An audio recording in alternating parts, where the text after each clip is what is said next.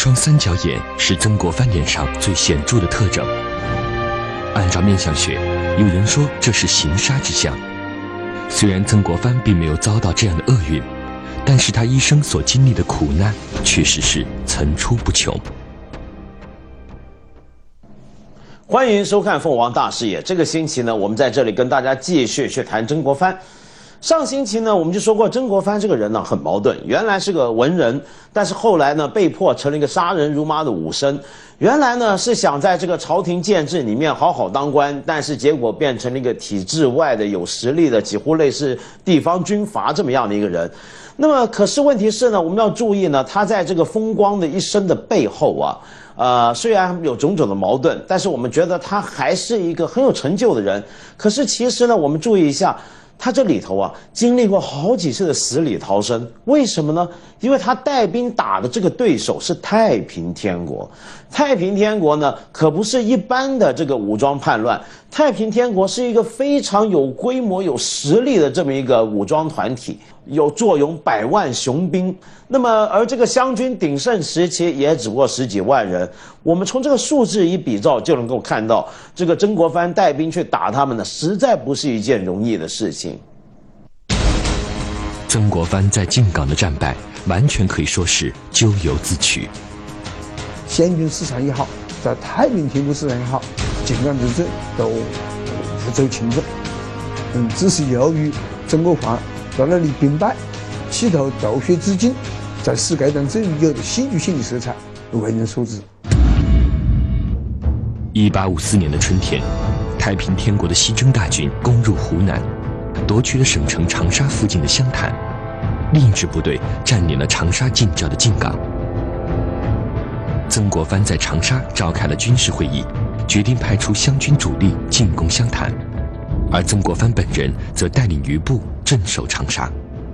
第二天，湘军的大部队出发以后，长沙城内只剩下留守的曾国藩以及小股的湘军。很多这个官员呢。绅士啊，就人心惶惶，害怕，于是呢就找到曾国藩，就跟他讲：我们听到一情报，啊，就说那个金港的太平军只有几百人，很容易打。他认为这这个人人不多，是吧？哎，要把他吃掉，也也好嘞。这是一次打败仗嘛，也好打一场胜仗。曾国藩做出决定，亲自带兵进攻靖港。曾国藩按道理，昨天晚上刚开的会，决定了你守在长沙，你就守在长沙呗。他不知道怎么就动摇了，也就是说他是仓促做了这么一个决定。他之所以要去打靖港，还是因为这个长沙的这些士绅、这些有头有脸的人物去求他，就是说你去打湘潭以后，要是靖港的太平军来打打长沙怎么办呢？曾国藩之所以临时决定攻打靖港，还有一个原因就是。他的虚荣心在作祟，因为曾国藩呢，他当这个大帅啊，已经有呃一年多了，但是他当这个前线指挥官呢，还没有一次，然后这一次他没有前面就没有这个前线指挥官，就他一个人了，那么他就当了一回前线指挥官，那也是想享受一下这个书生杀敌、打仗杀敌的这个快感。这是我们今天可以看到的唯一的一张湘军兵勇的照片。无论是他们简陋的装备，还是困顿的神情，似乎已经预示着他们的命运。而靖港之战的时候，他的这些军队基本上没有打过仗，所以他都是招募的一些船户和水手，就是这些打鱼的渔民，他们根本就没有经过征战。而他的这些呃步兵呢，也是。没有跟随老兵做过战的部队。那天刮着西南风，湘军战船顺风逼近太平军阵地。其实这个顺风顺水，他当时并不懂，就是对于这个水势啊是最不利的，因为它刹不住脚。这个船顺风顺水冲下去以后，要掉头的话就掉不了，就冲到了太平军的这个营垒旁边，然后呢，太平军用这个钩子把这个船勾到岸边。湘军士兵们就这样莫名其妙地上了岸，结果遭到太平军的迎头痛击，士兵们掉头就跑，把后面的队伍也给冲乱了，一时间兵败如山倒，还没有一顿饭的功夫，水陆田子败得一塌糊涂，曾国藩就把那令旗拿出来，往地上一立，他急坏了，然后把剑也拿出来，挥剑在那使劲嚷嚷，就是过旗者斩，意思就是你你不不许跑了，要压阵。拿一把剑过去，站在那个那个河边，是吧？不准不准上船，不准上船，谁上去我就杀了他。他连砍几还是没有吃住。很多士兵一边跑一边笑嘻嘻的就绕过那个旗跑过去，曾国藩大怒，弄得曾国藩很没有面子，是吧？而且又觉得很丢脸，呃，说的那么大话，是吧？啊，讨厌挥袭，天下都知道，是吧？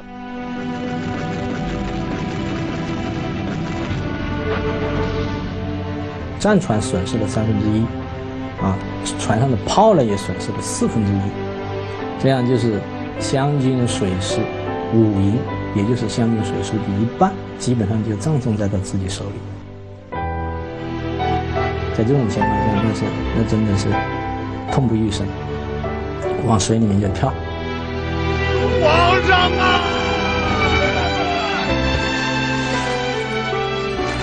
先是清兵拒救。清兵救他就不肯上来，就在那水里面骂人，又骂又反正又不配合。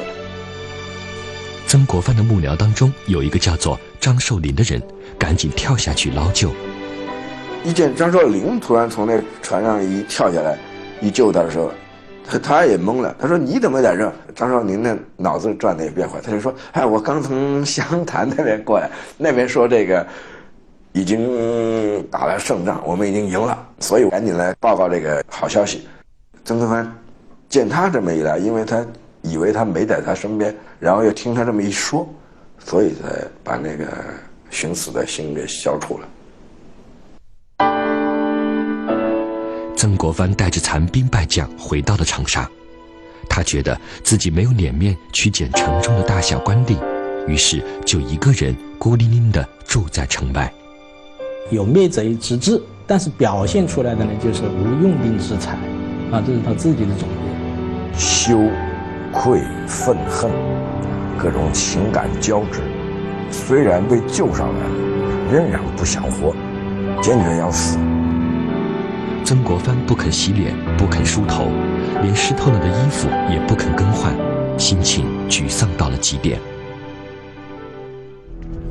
曾国藩在靖港兵败的消息传开以后，湖南官场里一片欢呼。他们希望的就是曾国藩失败，所以当曾国藩在靖港兵败之后呢，他们很高兴呢。就有很多人建议，当时就像湖南巡抚骆秉章就建议啊，这个曾国藩，你看本来说好了不去打靖港，他非得去，你看这下一败涂地。这个人呢，万死不足赎其罪。咱们应该向北京参合他。曾国藩最为恐惧的是，朝廷将会对他在靖港战败一事追究责任，并剥夺他带兵的权利。那么他就写了这个一个遗折，在这个遗折里面就把自己的这种心情都都都跟皇帝说了。然后呢，临死之前，他把这个日子空在那边啊，没有填上去，就是啊，这个成于某月某日就要制裁。写完遗嘱，曾国藩还叫人买好了棺材。他最后要办的事情是向左宗棠移交军费账目。我把这个账目表都交给你，你帮我到时候我一死了，你就给我把这个账给平了。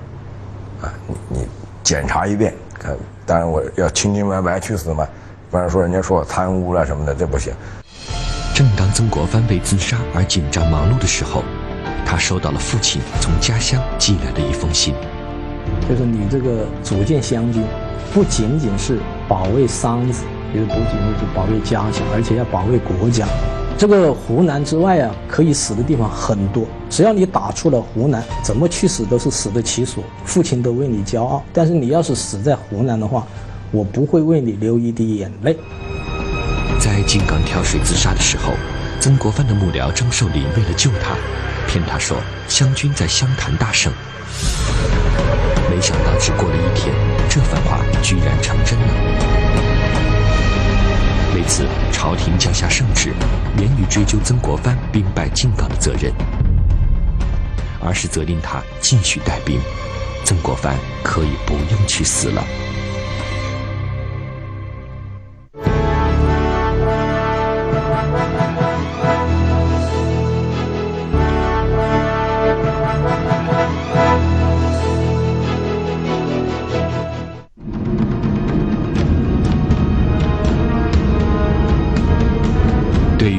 十多年前的曾国藩来说，秋水共长天一色的美景，他恐怕是感觉不到的。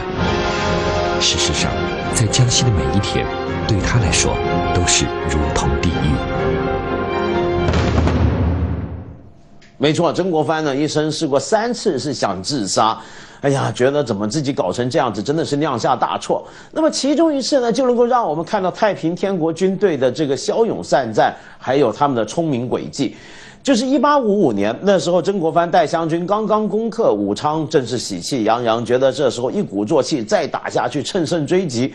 结果呢，就给人算计了。当时的情况是这样：太平军呢，在这个湖口一带呢，那么假装败退逃亡，然后呢，就引的这个湘兵呢、湘军呢，随着这个他们的军舰呢，一起进入鄱阳湖。谁知道一进鄱阳湖之后呢，太平军就立刻把这个湖口封了起来。那么这时候呢，引入湖内的呢，都是湘军的一些的小船，这小船跑得快嘛。那么那些比较笨重的大的兵舰就给挡在外头。于是这么一来，这个湘军的水师呢，就给一分为二。这一分为二，居然一分就是两年多。那么这时候呢，曾国藩真的是又气又悔，于是又想死了。成功的把湘军水师分割成两部分以后，太平军决定不给敌人喘息的时间。就在这一天的夜里，他们对长江里的湘军水师发动了突然袭击。这一年的十二月二十五号，就是过小年的半夜时候，对袭击这个呃湘军，放火烧，烧了湘军几十条船。即便是在黑夜里，曾国藩的坐船也比较醒目，太平军当然不会错过这个围攻的机会。尽管这个船上有有炮位啊，这些东西都有，可是呢，太平军当太平军派出几十艘、上百艘这个小船来进行攻击的时候，这个大船就只有束手待毙。太平军的十多条小船死死围住曾国藩的坐船，他们用火铳不断射击，火弹像流星雨一般落在曾国藩的坐船上，吓得曾国藩呢，赶紧坐了一条小船啊。就就逃命，就逃走。呃，这条船大船呢，就连他的这个指挥部，这个这个太平军给拖走了，而且打锣敲鼓啊，欢呼胜利。又一次感觉到真是痛苦酸的很，因为这个他的司令部就是老挝都被人家端掉了，而且那个那个船上啊，装着很多重要的东西。在此之前的所有公文、日记、书信啊，包括自己的一些藏书什么什么。全因为这一次的这个战船呃坐船被毁啊，就全部遗失掉了。曾国藩站在江边，看到的是一幅惨不忍睹的画面：一艘艘战船冒着浓烟，熊熊燃烧；湘军的兵友们惊恐万状，四散奔逃。临出发前，那些对皇帝的信誓旦旦，起初皇帝认为他是吹牛。后来他又被又被他证实了，不像那么吹牛啊，就依靠的都是这支军队。现在这支军队没有了，伤心失望啊，可以想象。因此呢，在这种情况下呢，嗯，又搞了一次这个自杀。在众目睽睽之下，曾国藩再次跳水自杀。好在他的部下们已经有过类似的经验。他们迅速地把曾国藩从水里打捞上来，赶紧送回了军营。如果曾国藩真的要自杀，什么时候都可以死，不必要当着大家的面去跳火。您说作秀也可以，或者我们换一个字眼，吉利也可以。哎，他要以此来表示一种主统帅的决心，他也借此来激励他的部下。如果说以前的自杀带有作秀意味的话，而这一次曾国藩是真想死了。那他引以为傲的，而且也实际上是作为湘军东征主力的，就是这个水师，而这个水师又覆灭了。那你想，他手上还有什么军力，有什么实力？被部下从水里捞救上来以后，曾国藩仍然有一种飞蛾扑火的欲望。于是呢，就骑上一匹马，要丞相敌敌人啊那个决一死战。他本人并不会什么武力，分明呢准备一死了之。湘军将领们一拥而上，死死地拖住自己的统帅，好不容易才打消了他再次自杀的念头。太平军突袭湘军水师以后，乘胜追击，攻占了江西和湖北的大片地区。曾国藩被迫退守省城南昌，开始了在江西的艰难岁月。当时，曾国藩的手下主要有两位将领，一个叫塔奇布，一个叫罗泽南。塔奇布不久病死在军营中，能够带兵打仗的就只剩下罗泽南了。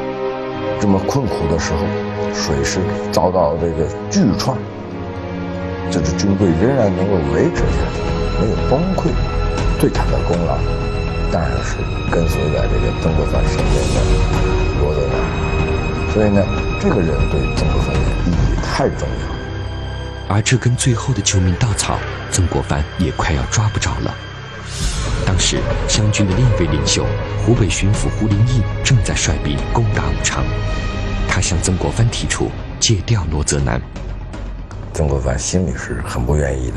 罗泽南呢也很矛盾，在江西继续待着就没什么事干，也缺钱，攻打这个武昌城，而且打得好的话，将来打下来还能够立功啊、受赏啊。哎，从这两种情况看，远比待在江西好。罗泽南最后还是带着他的队伍走了，把曾国藩独自留在江西，苦苦支撑。你要这会把曾国藩留在这儿，曾国藩就太苦了。为什么呢？他手下就连一员带兵的大将都没有。你让曾国藩自己去带兵，那是肯定不现实的。湘军在太平军的强大攻势下节节败退。当时江西十三府中的八府十二州都被太平军占领了，湘军具有的只有一片狭小地区。曾国藩是在南昌，啊，他的北面、东面、西面、南面都是太平军，他想去跟家乡求救兵，都派人都过不了这个太平军的封锁线。湘军在江西的糜烂局面让朝廷非常头疼。当时在北京，甚至有人提出一种愚公移山的方案，希望以此来解救湘军。从湖南挖一条运河，挖到江西，把水师运过来去救曾国藩。这个方案没有可行性，那个运河不可能那么快就挖好。可见当时是谁拿这个湘军，江西的这个湘军也没有办法。让曾国藩痛苦的不仅仅是他的敌人太平军，还有江西本地的官吏。因为朝廷迟迟没有给曾国藩一个实职，所以没有谁会把他放在眼里。当地官员对盖有曾国藩印信的文书，通常都是爱理不理，说我们这没接到这个通知啊，没有你这个人，我们只知道原来那个官衔的那个曾国藩呢，现在怎么又变成这样了？那你就不是钦差吧？啊，你回去再调查一下。在江西的每一天。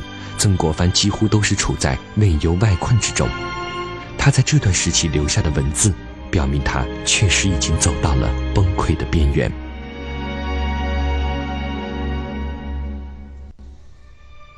到了一八五七年三月的时候，曾国藩在江西已经苦苦支撑两年多了。这时，他收到了从湖南老家传来的一个噩耗：他的父亲去世了。这对他来说，既是打击。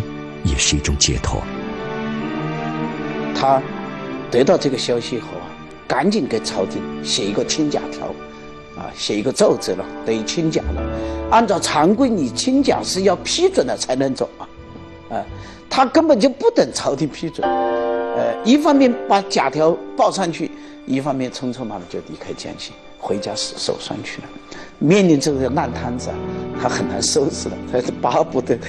呃，有一个理由啊，早点的离开江西，啊，回家给休息一下。曾国藩回家以后，朝廷发布上谕，批准他守丧三个月。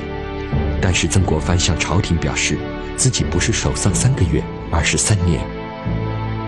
过往所有的雄心壮志，在这一刻已经灰飞烟灭。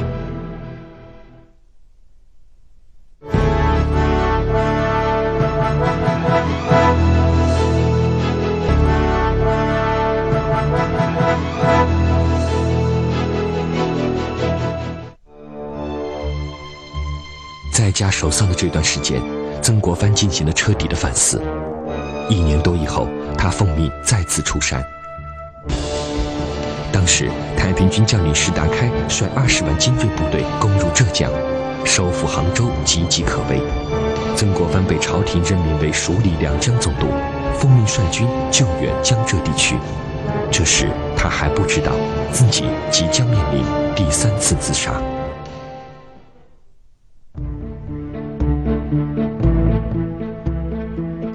六月，曾国藩率领湘军部队进驻安徽的祁门，选择在这里驻兵是兵家的大忌。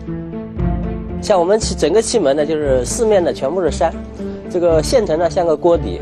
虽然祁门是战略要地，但是呢祁门呢它不，不这个不适合这个部队这个驻扎。略懂兵法的人一眼就能看出在这里驻军的危险。那你现在驻军在这个最低的地方，边四边都是山的话。人家要攻击你，如果占领那些山头，那你就是这个瓮中之鳖，就差不多。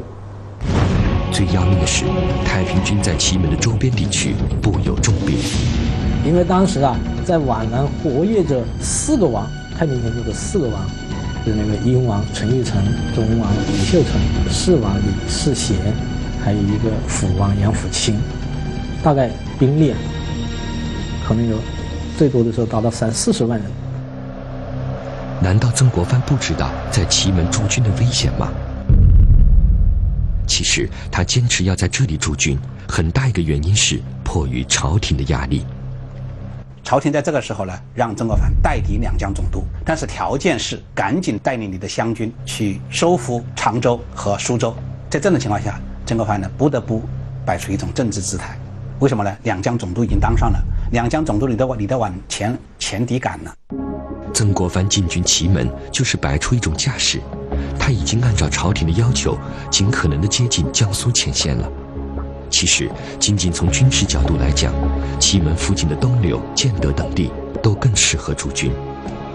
但是这几个地方呢，还靠江苏远了一点，不能让朝廷觉得曾国藩是真正的准备去救援这个苏州和常州。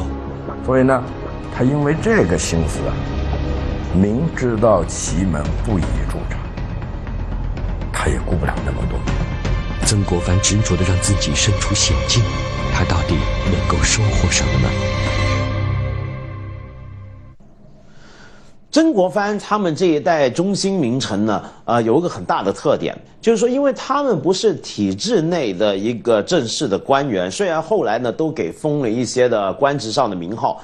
但是他们已经习惯了，就带着民间武装力量，是有是有自己这么一帮人呢，是跟着他，要么呢就是带兵，要么呢就是帮他协助管理地方政务。比如说他收复了一个地方，或者到了什么地方，他有时候就会直接介入当地政局的管理。同时呢，又因为呢他这个武装力量需要钱，所以也就要有人帮他去管财产呐，怎么样收税啊等等等等这些事。久而久之呢，就会形成一个幕府。那么有这么一个有名的读书人王凯运，治公羊学的啊，搞这种经世致用的学问。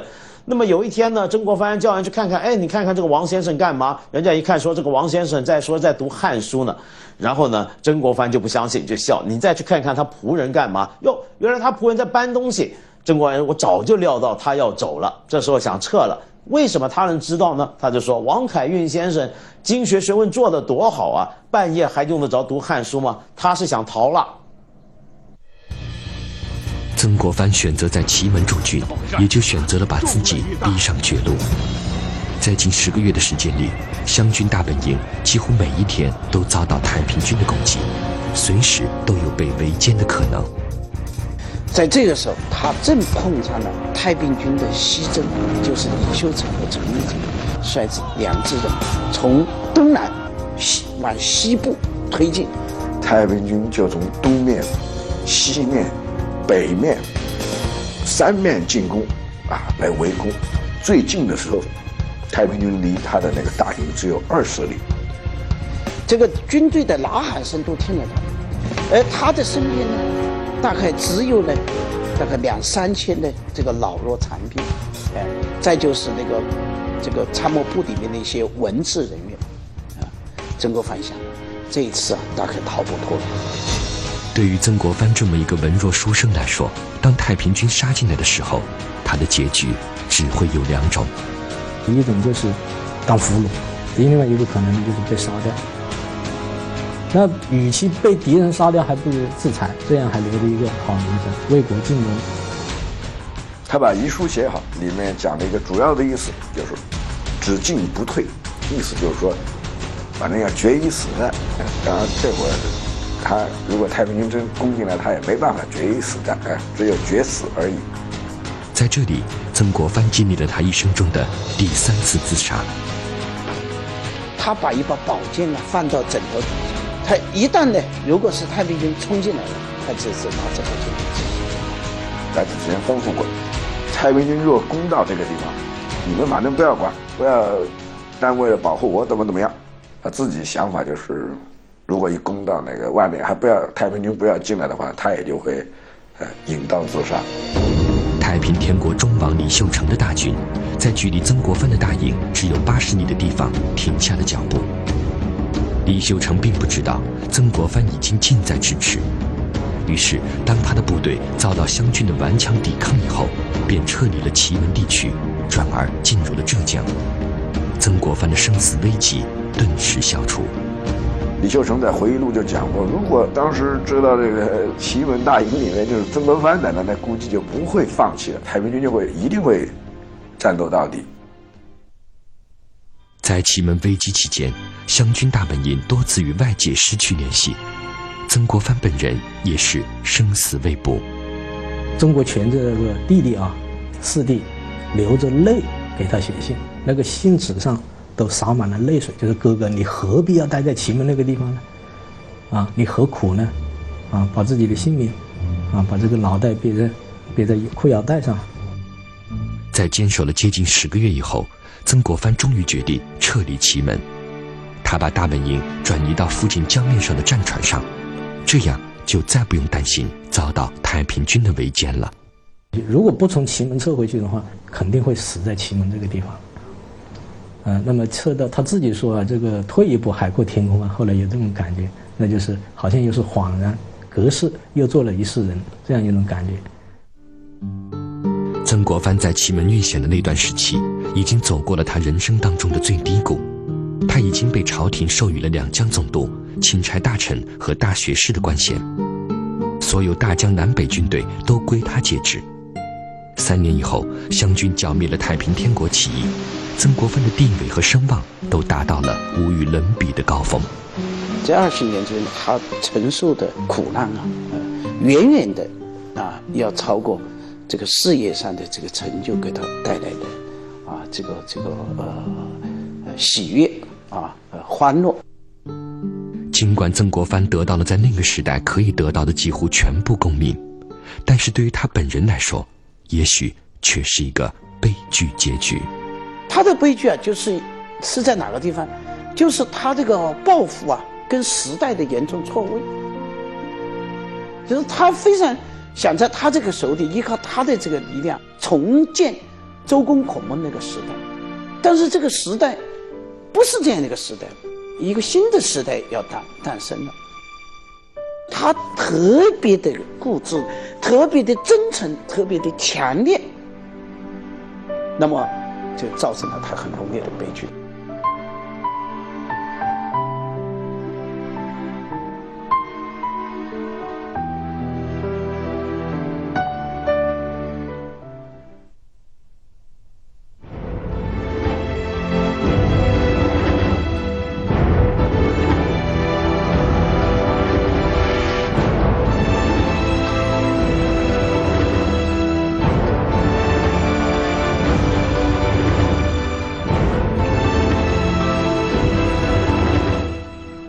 接着下来为您播出《中国电信天翼特约之腾飞中国》，建国六十年纪事。